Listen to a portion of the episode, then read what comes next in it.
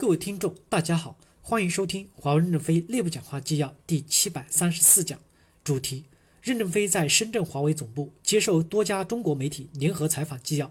本文刊发于二零一九年一月十七日。接上文，记者问：之前与一位企业家做交流，他说过一句话，每天都战战兢兢，如履薄冰，担心被别人追赶上，担心用户抛弃自己的公司。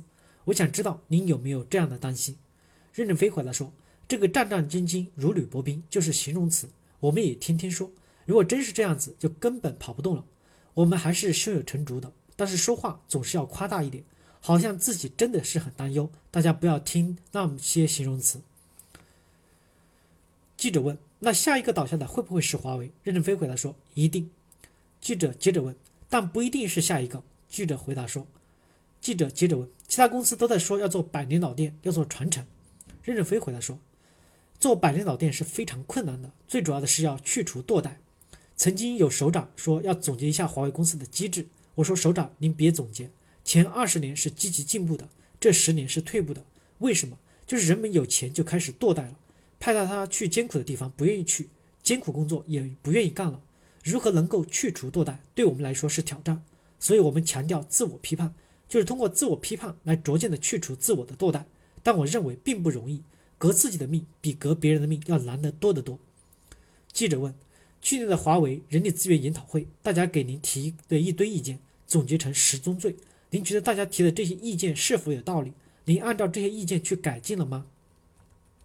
任正非回答说：十宗罪，我们把它都贴新生社区的网上了，让十八万员工去批判，大家就讨论应该怎么改，这样会形成一种文化，这种文化会使我们的一些内部的机制逐步的转变。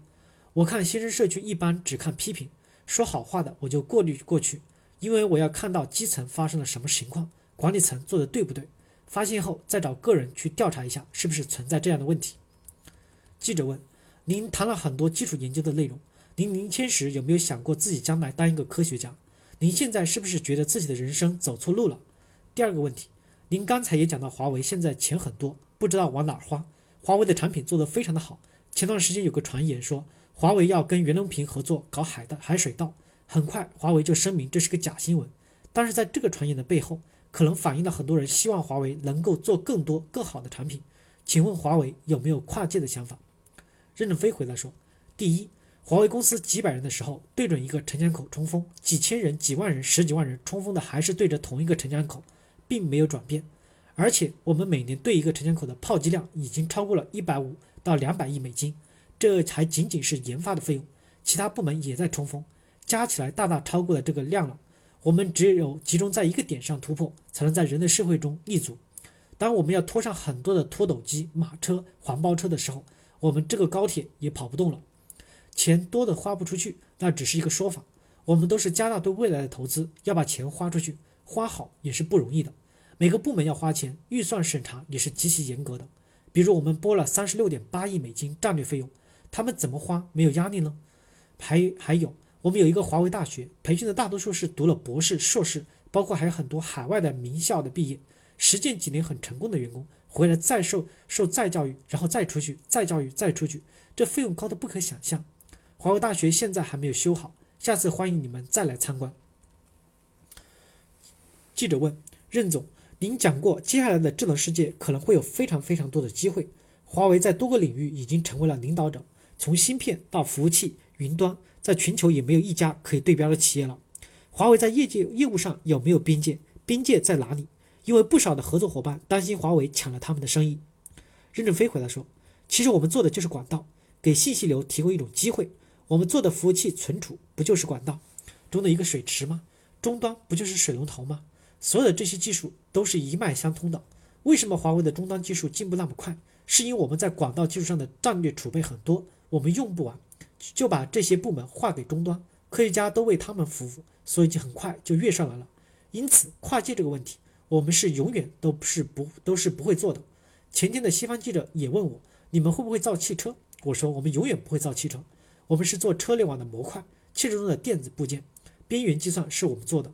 我们可能会是全世界做的最好的，但它不是车，我们要和车配合起来。车用我们的模块进入自动驾驶，绝不会造车的。因此，我们不会跨界，我们是有边界的，以电子流为中心的领域，非这个领域的都要砍掉。记者问：最近我看到很多的报告或演讲，包括美国的智库提到未来在全球科技领域可能会有中美两个阵营。您对于未来科技行业的走势是怎么看的？因为华为从来不站队，但是现在这种大国博弈的情况下，华为还有可能独善其身吗？任正非回答说：如果将来会出现中美博弈，中国首先还得重视教育。我们在海外派遣员工有四万多名，为什么大多数的员工都不愿意回来？孩子上学的问题，回来以后怎么插班？教育方式完全不一样，这样一系列的问题让我们的员工流动不起来，孩子回不来。即使在非洲，孩子可以上最好的学校，但是回到深圳就进不去学校。因此，教育是我们国家最紧迫的问题，要充分满足孩子受教育的权利。每个家长最操心的就是孩子。因此，盲目的人口红利化是错误的，因为社会的生产方式是走向人工智能。东风汽车的祝总问我，我说中国无人驾驶可以从拖拉机做起。我们不与西方同一个轨道竞争，就把拖拉机做到二十四小时耕地，不怕蚊子，不怕下大雨，不怕爬高山，农业生产效率不就提高了吗？记者问：您在采访中多次提到人工智能，我现在看到很多的公司已经把人工智能当成了一个主要的目标，言必称人工智能。您担心这个趋势会导致人工智能形成泡沫吗？任正非回答说：人工智能有可能是泡沫，但别害怕这个泡沫破灭。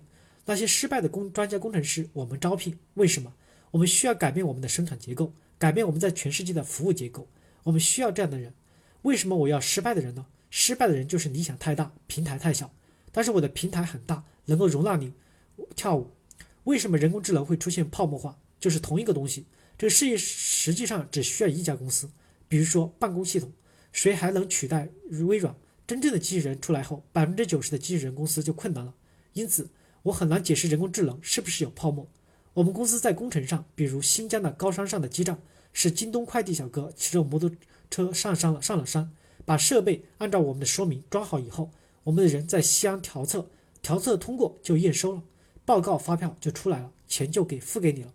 如果我们不是采用人工智能的方法提升生产效率，我们的公司就不可能实现低成本，不可能获得高利润，也不可能加大对未来的战略投入。记者问。你认为华为当前主要是什么困难？任飞回答说：“我们觉得除了困难都是困难，没有不困难。”记者问：“请您讲一讲国际业务，接下来华为在国际业务拓展方面还有哪些规划？”任正非回答说：“没有变化，过去怎么做还会怎么做。”记者问：“打算继续在哪些领域重点做？”任正非说：“不改变现在的方向，不进入不熟悉的领域。”感谢大家的收听，敬请期待下一讲内容。